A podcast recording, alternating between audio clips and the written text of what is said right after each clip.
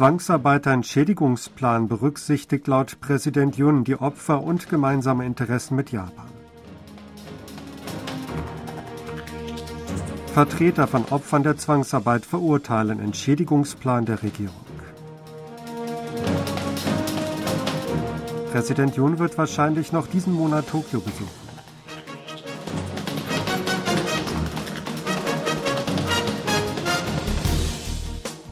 Den gestern vorgelegten Regierungsplan zur Zwangsarbeiterentschädigung hat Präsident Yun Song-yeol als ein Ergebnis dessen bezeichnet, mit Respekt vor den Positionen der Opfer gemeinsame Interessen und die Zukunft Südkoreas und Japans berücksichtigt zu haben.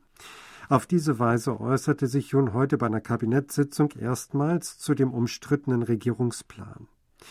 Gestern hat er über seinen Sprecher verlauten lassen, dass es sich um eine Entscheidung für zukunftsorientierte Beziehungen mit Japan handle. Seine Bemerkung Respekt vor den Positionen der Opfer passt nicht zur Kritik der Opposition, die Opfer ignoriert zu haben. Jun erinnerte daran, dass sich die Regierung seit eh und je stetig bemüht habe, damit die Opfer eine angemessene Entschädigung erhalten könnten. Die Regierung habe durch Sondergesetze 1974 und 2007 mit Staatsgeldern Entschädigungen gezahlt, erläuterte er. Damit wies Jun darauf hin, dass auch Vorgängerregierungen nicht aufgrund direkter Entschädigungszahlungen durch Japan, sondern mit ihren eigenen Finanzmitteln Opfer entschädigt hatten. Jun wiederholte die Bemerkung in seiner Rede zum Jahrestag der Unabhängigkeitsbewegung des 1. März, dass sich Japan von einem militaristischen Aggressor zu einem Partner für die Kooperation entwickelt habe. Damit unterstrich der Staatspräsident die Notwendigkeit der Verbesserung der Beziehungen mit Japan. Vertreter von Opfern der Zwangsarbeit zur japanischen Kolonialzeit haben den von der Regierung vorgelegten Plan zur Zwangsarbeiterentschädigung verurteilt. Die Regierung will den Konflikt durch einen dritten Fonds lösen. In diesen sollten nicht die involvierten japanischen Unternehmen einzahlen, sondern der Privatsektor. Die Regierung befreie damit japanische Unternehmen, die an der Zwangsmobilisierung beteiligt gewesen seien, von ihrer rechtlichen Verantwortung, kritisierten das Zentrum für historische Wahrheit und Gerechtigkeit sowie Rechtsvertreter von Opfern am Montag. Die Organisation hat Opfer der Zwangsarbeit bei Nippon Steel und Mitsubishi Heavy Industries in Bezug auf Klagen gegen die Unternehmen unterstützt. Der Plan stelle de facto die Annullierung des Urteils des obersten Gerichtshofs von 2018 dar, mit dem die Unrechtmäßigkeit der Kolonialherrschaft und die Verantwortung der japanischen Unternehmen für Entschädigungen für rechtswidrige Handlungen gegen die Menschlichkeit anerkannt worden seien. Die Regierung habe sich gegenüber der japanischen Regierung stets unterwürfig verhalten und sei nun zu einer schmachvollen Lösung gelangt, die weder eine Entschuldigung Japans noch dessen finanzielle Verantwortung für die Frage der Zwangsmobilisierung vorsehe, hieß es weiter. Laut Rechtsanwalt Im Jae-song, der Opfer der Zwangsarbeit vertritt, habe weniger als die Hälfte der Hinterbliebenen eine positive Meinung zu dem Regierungsplan. Die drei noch lebenden Opfer hätten sich eindeutig dagegen ausgesprochen. Für diejenigen, die mit der Lösung nicht einverstanden seien, wolle man das Verfahren zur Zwangsvollstreckung von vermögenswerten japanischer Unternehmen in Südkorea fortführen. Nach Südkoreas Vorstellung eines Entschädigungsplans im Zwangsarbeiterstreit mit Japan wird spekuliert, dass die Shuttle-Diplomatie und damit der Besuchsaustausch zwischen den Staats- und Regierungschefs wieder aufgenommen wird. Es werde stark erwogen, dass Präsident Yun Song-yeol noch diesen Monat für Gipfelgespräche mit Premierminister Fumio Kishida nach Japan reist, hieß es aus dem südkoreanischen Präsidialamt. Es sei aber noch keine Diskussion über ein Spitzentreffen aufgenommen worden, hieß es weiter. Die japanische Nachrichtenagentur Kyodo berichtet über die Möglichkeit eines Besuchs Juns am 16. und 17. März. Der letzte Besuch eines südkoreanischen Präsidenten in Japan erfolgte 2019 für die Teilnahme am G20-Gipfeltreffen. Die Shuttle-Diplomatie wurde jedoch vor zwölf Jahren abgebrochen. Diplomatische Beobachter halten es zudem für wahrscheinlich, dass Yun, Biden und Kishida am Rande des G7-Gipfels im Mai in Hiroshima zu einem Dreiergipfel zusammenkommen könnten. An dem Gipfel soll Südkorea als Beobachter teilnehmen.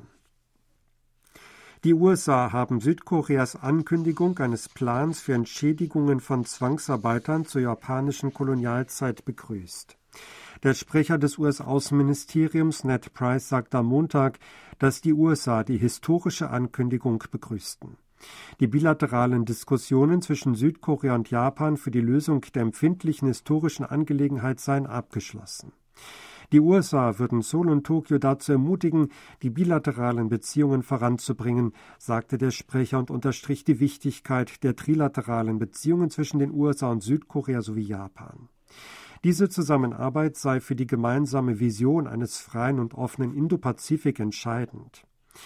Auch US-Präsident Joe Biden begrüßte die Ankündigung und sprach von einem grundlegenden neuen Kapitel der Kooperation und Partnerschaft zwischen den beiden engsten Verbündeten der USA.